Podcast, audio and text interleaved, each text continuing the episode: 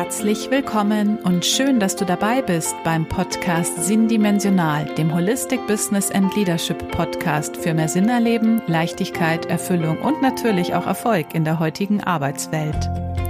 Mein Name ist Katharina Lippock und wenn du als Unternehmerin oder Führungspersönlichkeit im Innen wie im Außen wachsen und dich und dein Team entwickeln möchtest, dann bist du hier genau richtig.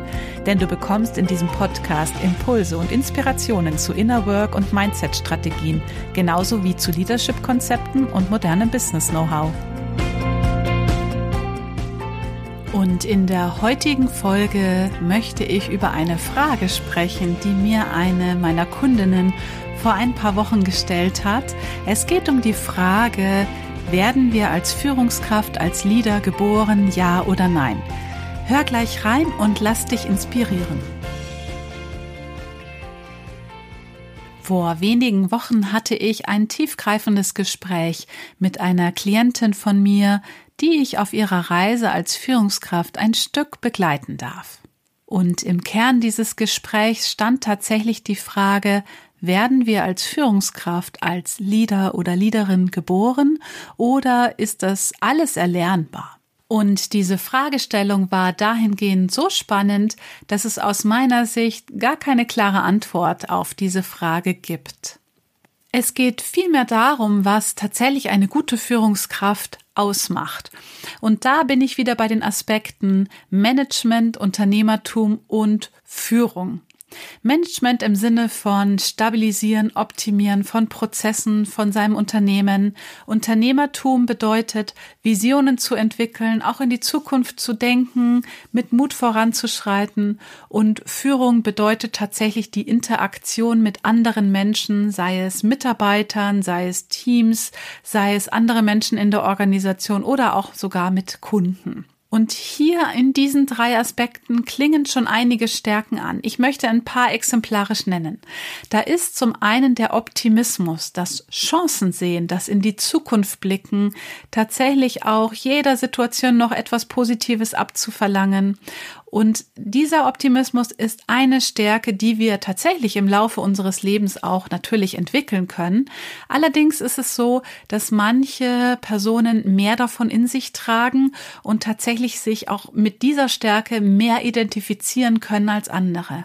Und grundsätzlich haben es dann diese Personen ein Stück leichter, sich mit Optimismus, mit dieser Stärke zu verbinden und diese wirklich zum Tragen zu bringen, als Personen, die das erlernen mussten, die vielleicht auch auf andere Stärken zurückgreifen mussten, um eben optimistisch zu sein. Daran angegliedert ist ein zweiter Aspekt, ist dieses visionäre Denken, das in die Zukunft denken, sehr, sehr nah auch beim Optimismus dran.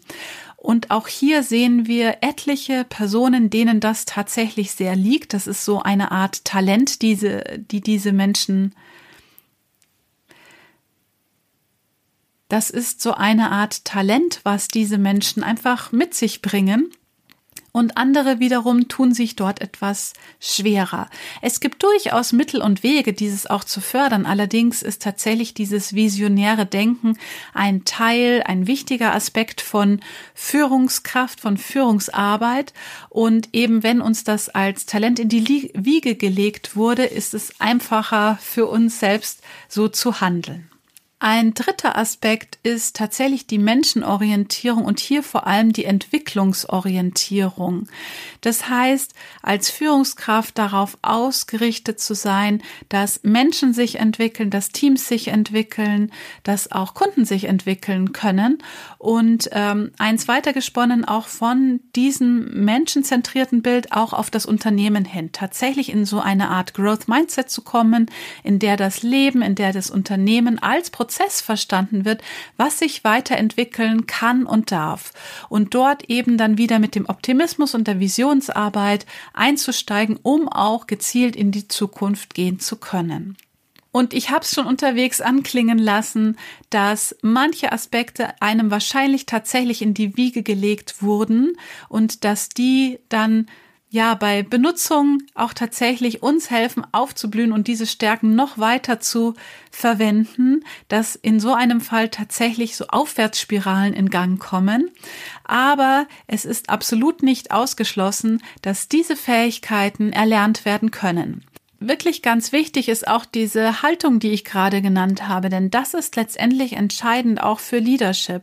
Auf was lasse ich mich ein, gerade in der heutigen Welt, die so komplex geworden ist, in der es ganz, ganz viele Veränderungen gibt, ähm, tatsächlich mit einer Haltung der Offenheit, der Positivität, der Veränderungsbereitschaft, aber gleichzeitig auch der Stabilisierung an der richtigen Stelle reinzugehen und zu gucken, wie kann ich das Unternehmen formen, wie kann ich das Unternehmen gestalten, wie kann ich mit den Menschen in diesem Unternehmen arbeiten. Und hier erkennst du auch schon, wenn eine Führungskraft alle Aspekte bedienen soll, dann fühlt sich das fast so ein bisschen wie eine eierlegende Wollmilchsau an. Und auch hier möchte ich sagen, dass das nicht unbedingt Sinn und Zweck der Sache ist, sondern dass wir uns tatsächlich auf unsere eigenen Kernstärken fokussieren sollen und auch dürfen und diese weiter kultivieren können.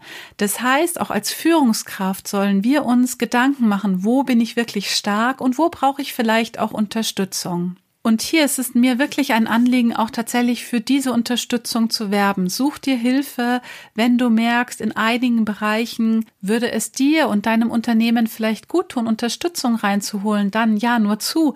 Denn du wirst Menschen finden, die genau die Komplementärstärken zu dir haben, die dir vielleicht an der einen oder anderen Stelle fehlen.